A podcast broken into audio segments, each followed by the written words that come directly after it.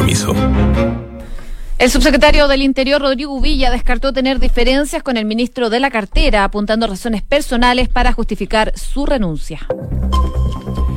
Una de la tarde en punto, ¿cómo están? Bienvenidos. Comenzamos la revisión de las principales noticias, las informaciones que marcan la pauta durante esta jornada de martes aquí en Noticias en Duna, junto a Josefina Stavrakopoulos, como siempre. José, ¿qué tal? Muy bien, ¿y tú, Nico? Todo muy bien, con Mucha información que vamos a estar comentando en los próximos minutos, eh, también lo que se viene ya para esta semana, una semana que va a estar marcada por la discusión constitucional, también por lo que ha sido la salida ayer sorpresiva alrededor de las Déjame acordarme a qué hora llegó el comunicado. Fue como a las 8 de la noche. A las 8 de la noche, gracias. 20 horas llega este comunicado de la presidencia con respecto a la salida de Rodrigo Villa de la subsecretaría. Una salida, eso sí, que se concreta El primero de enero. El primero de enero, pero que evidentemente va cambiando radicalmente las cartas ahí en el Palacio de la Moneda. Vamos a estar comentando eso y mucho más. Pero como siempre, comenzamos Noticias en Duna revisando el tiempo.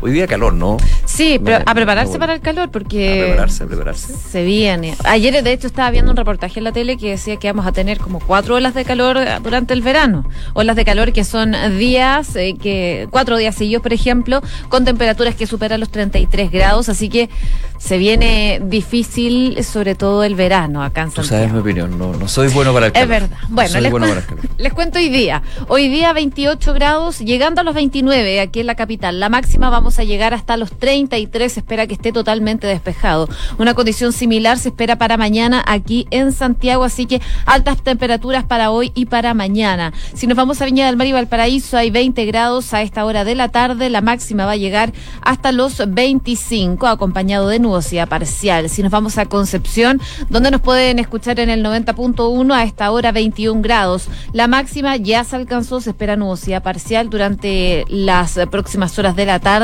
y vientos de entre 25 y 40 kilómetros por hora. Y por último, contarles en Puerto Montt, 19 grados de temperatura, ya se alcanzó la máxima y se espera nubosidad parcial durante el resto de la jornada. Revisamos las calles de Santiago que nos eh, muestra la UST del Ministerio de Transporte a esta hora, aquí en la región metropolitana. Por ejemplo, grupo de vehículos manifestando en, eh, manifestándose se encuentra en Américo, Américo Vespucio Norte, a la altura de Independencia, ocupando dos pistas de circulación. Una caravana de vehículos que pasó por Américo Vespucio Norte, a la oriente, a la altura de Ruta 5, si no me equivoco, de la agrupación Nomastaga, que estuvo durante la mañana también en esos eh, lugares, yendo hacia el sector oriente de la capital. Eh, también eh, tránsito, bueno, generalmente, de hecho, la mayoría de los puntos que indica la UST es justamente por Américo Vespucio Norte, por esta caravana de vehículos que se está manifestando durante esta jornada. Además, eh, no, eso en realidad. Eso, bueno, yo les ¿Para qué voy a inflar? Son, esos los puntos.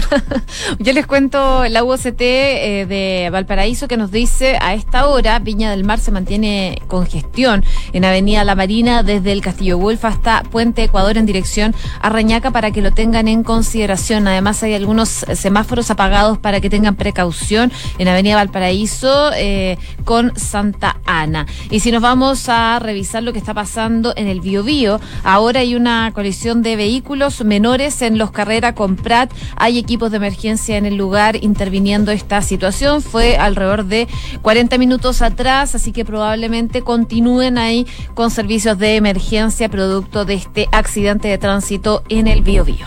Una de la tarde con tres minutos, revisamos las informaciones de esta jornada en los titulares. El ex subsecretario del Interior, Rodrigo Villa, descartó hoy que su renuncia sea por diferencias de criterios con el ministro Gonzalo Blumel. Según explicó Uvilla, su decisión obedece a razones personales que se las entregó al presidente y le dio las gracias por su confianza durante estos días eh, y seis años ya que lleva en el mando, desde el primer gobierno del mandatario donde ejerció el mismo cargo. El Senado votará hoy la idea de legislar el reajuste del sector público tras el rechazo de la Cámara de Diputados. El Ejecutivo necesita dos tercios de los votos de los senadores presentes para que la iniciativa prospere. La sesión especial está programada para las 12 horas. El presidente de la CPC, Alfonso Suet, se refirió al informe de la mesa técnica del gobierno recomendada por el Ejecutivo para suspender la tramitación del proyecto que busca reducir la jornada laboral a 40 horas por el complejo contexto social y económico del país. En esa línea, Suet aseguró que cree que no es el minuto para poder paralizar esa discusión y que piensa que es el minuto de ampliarla porque es el minuto de hacerse cargo de muchas cosas a la vez. Pese a haber logrado acuerdo con el gobierno, representantes del movimiento No Más TAC se vuelven a manifestar durante esta jornada. La agrupación exige una rebaja del 80% en el costo del TAC y una condonación a los deudores de los parques. El Papa Francisco abolió el secreto pontificio empleado en los casos de abusos sexuales por parte del clero. Además, Francisco elevó de 14 a 18 años el límite de edad en el que el Vaticano considera que las imágenes pornográficas constituyen pornografía infantil. El ministro de Interior de Bolivia afirmó que en las próximas horas saldrá una orden de captura contra Evo Morales. Arturo Murillo recalcó que el expresidente tiene una denuncia de terrorismo en su país y consideró que tendrá que responder a la justicia en los próximos días. Por su parte, Evo Morales respondió diciendo, no tengo miedo. El primer ministro británico Boris Johnson quiere garantizar por ley que el Reino Unido se desvincule totalmente de la Unión Europea en un año. De esta forma, el Premier anulará la clausura que permitía extender el periodo de transición. Reinaldo Rueda valoró el calendario que tendrá la Roja en las próximas eliminatorias. El sorteo realizado este martes en Paraguay determinó que la selección chilena de fútbol masculino iniciará el proceso con dos duros encuentros, primero ante Uruguay y luego ante Colombia respectivamente. El seleccionador nacional dijo que la Roja se tendrá que preparar y luchar por clasificar hasta el último minuto. Una con seis, eh, partimos revisando las principales informaciones, los adelantábamos al eh, principio del programa. Finalmente el subsecretario del Interior, Rodrigo Villa, renunció a su cargo, algo que fue bastante inesperado durante la tarde de ayer. Pero se dice que Uvilla había ya presentado su renuncia eh, cuando se generó el último cambio mm, de gabinete, donde asumió el Ministerio del Interior Gonzalo Blumel. Él es el jefe de la cartera actualmente, pero antes de que se realizara este cambio de gabinete, se dice que el subsecretario Villa ya le había presentado su renuncia al presidente Sebastián Piñera y el presidente no se la había aceptado. Y bueno, pasó el tiempo y ayer eh, habló con el presidente nuevamente y le fue aceptada esta renuncia que causó bastante sorpresa. Eh, el martes eh, ya Uvilla decía que esta, esta renuncia era por razones personales, argumentando que em, también fue una decisión personal y descartó también diferencias de estilo que tendría con el actual ministro del Interior, Gonzalo Blumel, algo que se habló mucho durante la noche de ayer y durante hoy día en la mañana respecto a por qué Rodrigo Villa salía de este cargo. La importancia de Rodrigo Villa, él ha sido el que dos veces ha eh, iniciado oficialmente el mandato de Sebastián Piñera, la primera y la segunda vez. ¿A qué me refiero? Con el el nombrado subsecretario del Interior, es el primero que hace la transición entre un gobierno a otro, el que de alguna manera cambia eh, la situación de poder en eh, el Palacio de la Moneda. Es el primer nuevo funcionario que llega, pero independiente de eso que es más simbólico, la relevancia que ha tenido Rodrigo Villa en eh, estos dos gobiernos del presidente Piñera desde la subsecretaría del Interior, que recordemos se enfoca específicamente en el orden y seguridad pública, un tema que ha estado, por supuesto, muy, muy presente, muy discutido, muy eh, y exigido por algunos sectores y también, evidentemente, por las críticas que se han hecho a eh, la labor y la orientación que ha tenido el gobierno con respecto a justamente estos dos conceptos, el orden y la seguridad pública, especialmente con la situación de carabineros. Ayer, por ejemplo, hablábamos de otro tema que está en la discusión, el agua de los carros lanzaguas, con un estudio, un informe que ha sido criticado por varios sectores con respecto a la presencia de soda eh, cáustica, pero ese es solamente uno de los tantos elementos con lo que se ha dado eh, también los informes de eh, organismos de los derechos humanos, varios temas. Se hablaba de esto, estaba el comidillo, la trastienda con respecto a por qué Rodrigo Villa va a dejar en enero este cargo, se hablaba de diferencias con su nuevo jefe, jefe de segundo plano, porque obviamente el primer jefe es el presidente de la República, en este caso Gonzalo Blumel, que muchos dicen tiene una mirada y una orientación distinta a lo que fue el ministro del Interior, Andrés Chato. Y vamos a escuchar lo que dijo el eh, próximamente ex subsecretario del Interior, Rodrigo Villa, con respecto a estas diferencias y también eh, lo que se le consultaba en el Palacio de la Moneda al confirmarse ayer que dejará su cargo en el próximo mes. con él porque ya como nos pidió el presidente ayer, eh, quiere que hagamos un traspaso ordenado. Mire, yo le quiero decir a nuestros amigos de Chilevisión que no todo, pues CNN, que no todo es dramático en la vida, que hay situaciones personales, entendibles, pero solamente agradecer el cariño, la confianza del presidente Hay entonces las declaraciones del subsecretario Rodrigo Uvilla, quien eh, los periodistas lo encontraron esta mañana en la moneda cuando iba justamente a una reunión con el ministro del Interior, Gonzalo Blumel, y con el que va a ser eh, finalmente el eh, nuevo subsecretario del Interior, Juan Francisco Gali, para hacer de alguna forma lo que es un traspaso ordenado. Hoy un punto, él habla de que no todo es dramático, pero evidentemente, claro, los periodistas, uno cuando está reporteando y ve el detalle, la trastienda, está bien dicen, todo, es dramático.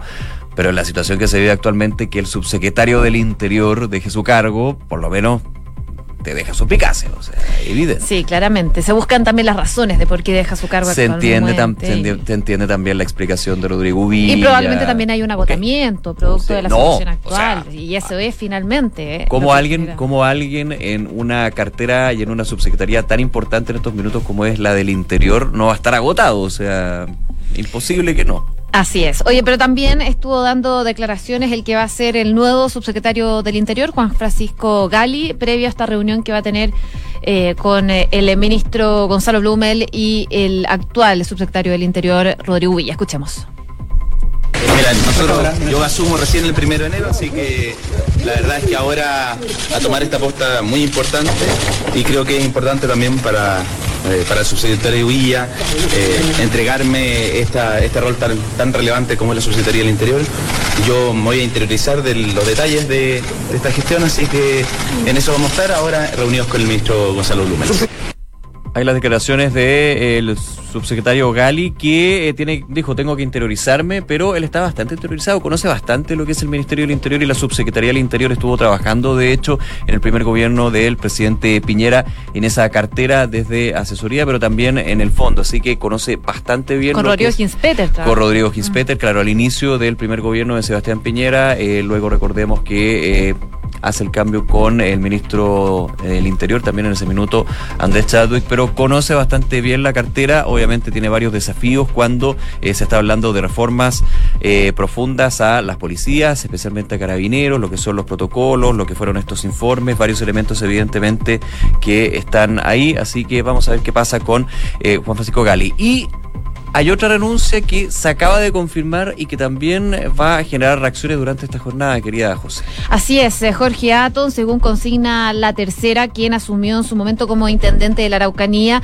en reemplazo de Luis Mayol, eh, al parecer también presentó su renuncia a la intendencia. Un año y 26 días alcanzó a estar en este cargo, la ahora ex autoridad regional, según consigna en estos momentos la tercera. Actualmente la autoridad se encontraba de vacaciones, su última declaración la hizo a través de Twitter el pasado 13 de diciembre, cuando dijo que cuando las personas dan la cara y de frente dicen la verdad y cumplen sus compromisos, Chile será mejor, no debemos hacer eh, política respecto de nuestros cargos, fue lo último que dijo Jorge Aton en este tweet que se destaca en una nota en la tercera. De esta forma, entonces, el ex SAR de seguridad también se convierte en el noveno intendente en dejar su cargo durante el segundo gobierno del presidente Sebastián Piñera, la última autoridad regional en dejar eh, su su cargo, como sabemos, fue la actual vocera de gobierno, Carla Rubila. Nueve intendentes pasado por la región. Desde que asumió por segundo año consecutivo, por segundo año Sebastián Piñera. Así es. un número alto. No, son los dos los intendentes que han renunciado a sus cargos. Ah, ya, perdón, es que lo entendí y me. Wow, dije. Como tanto. No, pero eh, también se podría a lo mejor vincular a lo que es la renuncia de Rodrigo Villa en el Ministerio del Interior. Se puede hacer el nexo, puede ser, claro, eh, una pega compleja la de la Araucanía, evidentemente. Eh, de hecho, recordemos que llega Jorge Aton, muchos en algún minuto hablaban de que eh, no entendían mucho la designación de Jorge Aton, pasar de este zar de la ciberseguridad que finalmente asume después de Aton Mario Farren ex superintendente de Banco e Instituciones Financieras, y algunos decían, claro, Jorge Aton, él estuvo en la subsecretaría de Telecomunicaciones, luego cuadraba mucho, pero eh, habrá que hacer el balance también de lo que fue su labor. Esta es una información que todavía no está confirmada por las vías tradicionales, que es el comunicado que envía el gobierno, pero ya eh, está confirmado por la tercera en esta nota que se publicó hace solamente unos minutos. Una de la tarde con 14 minutos. Noticias en Duna con Josefina Stavrakopoulos y Nicolás Vial. Oye, vamos a otro tema, eh, la consulta ciudadana, la consulta ciudadana que se sigue eh, evaluando desde lo que ha sido la participación de los distintos municipios que participaron en esta consulta que en su mayoría se dio a través del voto electrónico, sí, en algunas comunas se dio el voto presencial, evidentemente, y durante esta mañana eh, la Asociación Chilena de Municipalidades entregó más detalles de este balance que se conoció el día domingo y también el día lunes. El escrutinio parcial, que corresponde a 119 comunas de las 225, falta todavía, que participaron a nivel nacional.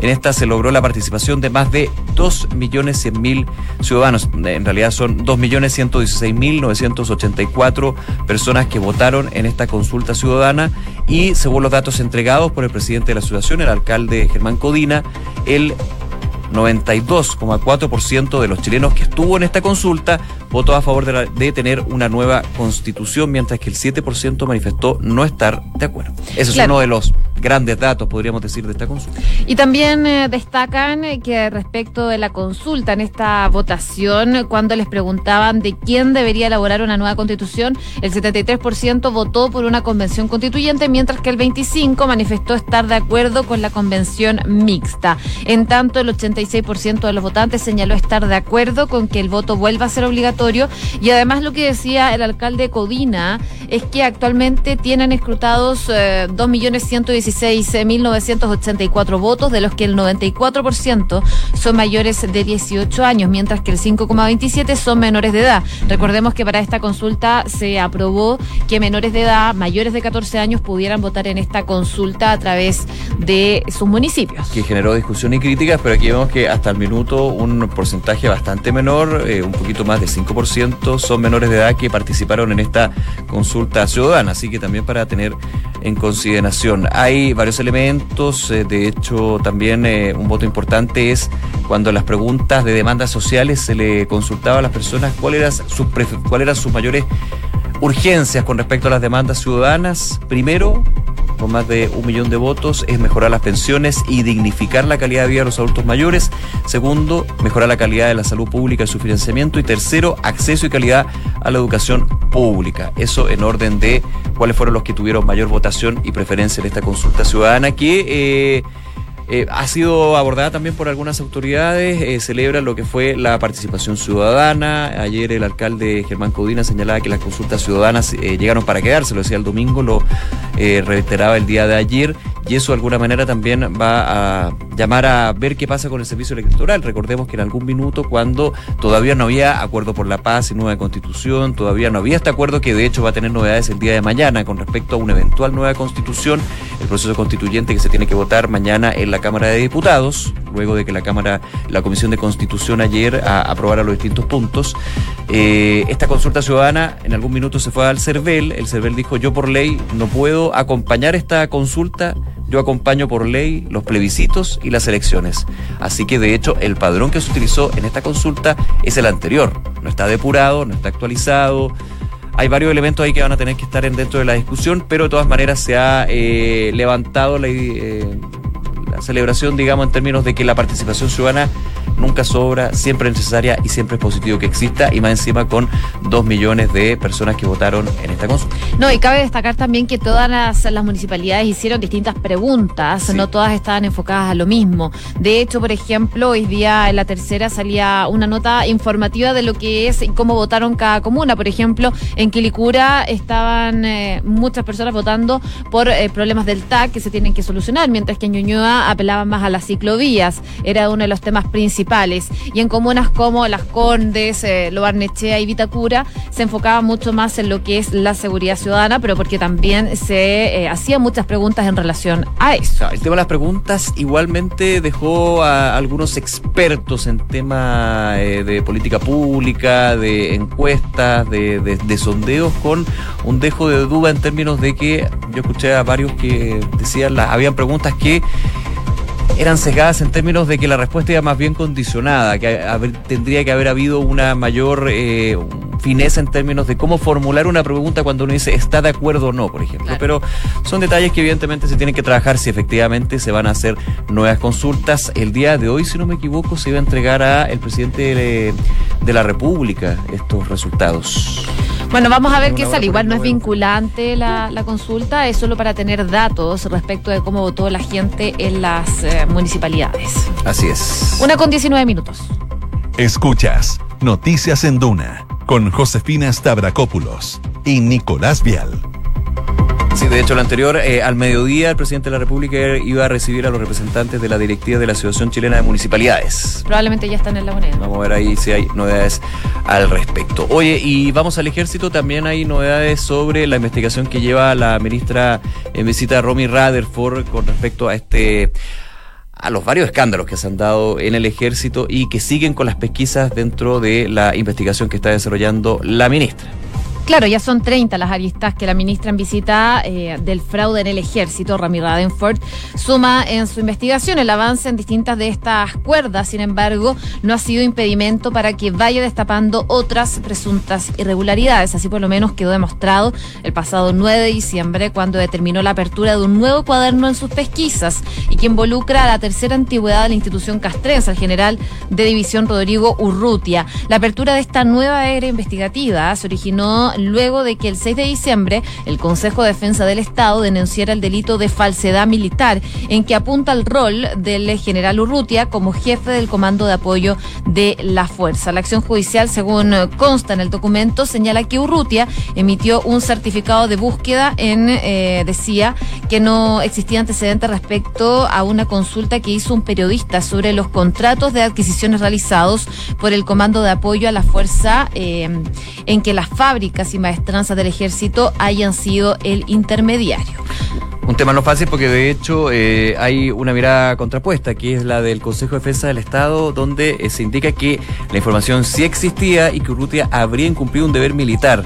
Dice de hecho el informe de auditoría de Contraloría de fecha 15 de enero de 2014, en el que queda de manifiesto que lo informada, lo informado por el ejército es falso y el certificado eh, al que se refiere falta la verdad de la relación de los hechos sustanciales. Perdón, no es que se contrapone, sino que confirma eh, esa manera de que hubo información falsa que fue entregada por parte de este funcionario del ejército. Así que sobre los antecedentes que debían ser indagados, de hecho, por la ministra Rutherford, el Consejo de Defensa del Estado indica en su denuncia que resulta evidente que las adquisiciones realizadas usando como intermediario a FAMAE dice en relación con fondos o recursos de la ley reservada del cobre, que es justamente uno de los puntos que se está eh, investigando en estas distintas hebras que tiene eh, las irregularidades en términos de dineros, en términos de adquisiciones, en términos de manejo finalmente en las altas esferas del ejército y que ha tenido ya varios caídos en ese sentido.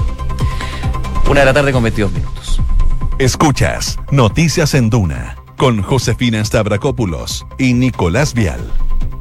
Y hay noticias que vienen desde el Vaticano porque el eh, Papa Francisco ordenó eliminar el secreto pontificio en los casos de abusos a menores y adultos vulnerables por parte de miembros del clero, llevando a cabo así una de las principales reivindicaciones de las víctimas de pedofilia. Con esta nueva instrucción que va a entrar en vigencia inmediatamente y que se va a extender a todas, a todas las investigaciones realizadas por el Vaticano y por la diócesis que tengan como objeto todo hecho relacionado con encubrimiento o la posesión, por ejemplo, también de pornografía infantil, no estarán sujetas al secreto pontificio de las denuncias, los procesos y decisiones relativas a esos casos de abuso, según informó el día de hoy el Vaticano. Además, también se informa que se van a endurecer algunas normas sobre los casos de pedofilia de manera que sea delito la adquisición, posesión o divulgación eh, de imágenes, por ejemplo, de menores de 18 años. Actualmente eh, era considerado menor de edad que eran menores de 14 años. Ahora se aumenta la edad y son menores de 18 años. Son buenas noticias que vienen entonces desde el Vaticano el día de hoy. Claro, un día también relevante para la Iglesia Católica, el cumpleaños número 83 del Papa Francisco y eh, desde el análisis de estas eh, medidas que anunció el día de hoy se eh, señala y se apunta a que se intenta responder a la explosión global de los escándalos de abuso, a sus propios errores en la gestión del tema. Ha sido ampliamente criticado la figura del Papa Francisco y también de del Vaticano en general y las reclamaciones de las víctimas, instituciones de justicia y católicos de a pie que piden más transparencia y que se exijan responsabilidades a los agresores. Estas nuevas normas que ya entran en vigor al ser eh, hechas públicas son una enmienda al derecho canónico, un código legal que detalla la justicia eclesiástica para delitos contra la fe. En este caso, los cambios afectan a los abusos sexuales a menores o personas vulnerables cometidos por sacerdotes, obispos o cardenales. Así que es una información entonces que emana desde el Vaticano y hubo reacciones también de, víctimas aquí en Chile con respecto a esta novedad, con respecto al secreto eh, pontificio. Al secreto pontificio. Sí, Juan Carlos Cruz, eh, quien es eh, víctima de estos casos, dice que se les terminó el carnaval del secreto y de la oscuridad. Dice que hoy es un día importante en la transparencia y en la justicia para las víctimas. Documentos deberán ser entregados a las autoridades civiles, comentó en su cuenta de Twitter Juan Carlos Cruz una de las víctimas, eh, como sabemos, del caso Que celebró esta decisión del Papa Francisco. Una de la tarde con 25 minutos. Vamos a hacer un resumen de las principales informaciones hasta ahora aquí en los titulares. El ex subsecretario de Interior Rodrigo Villa descartó hoy que su renuncia sea por diferencias de criterio con el ministro Gonzalo Blumel. Según explicó Villa, su decisión obedece a razones personales que se las entregó al presidente y le dio las gracias por su confianza. También durante esta tarde Jorge Aton renunció a la intendencia de la Araucanía. Un año y 26 días alcanzó a estar en el cargo la ahora ex autoridad regional. El Senado votará hoy la idea de legislar el reajuste del sector público tras el rechazo de la Cámara de Diputados. En la votación en general, el Ejecutivo necesita dos tercios de los votos de los senadores presentes para que la iniciativa prospere. La sesión especial eh, dará, ya comenzó al mediodía y se espera que tenga novedades durante la tarde. El ministro Felipe Ward llamó a honrar el acuerdo por la nueva constitución, ya que la paridad de género se discuta en otras instancias. El ministro de las Express abordó la aprobación en la Comisión de Constitución de la Cámara del artículo que establece un 50% de mujeres en el proceso constituyente y llamó a que este tema se discuta eventualmente en otros proyectos de ley.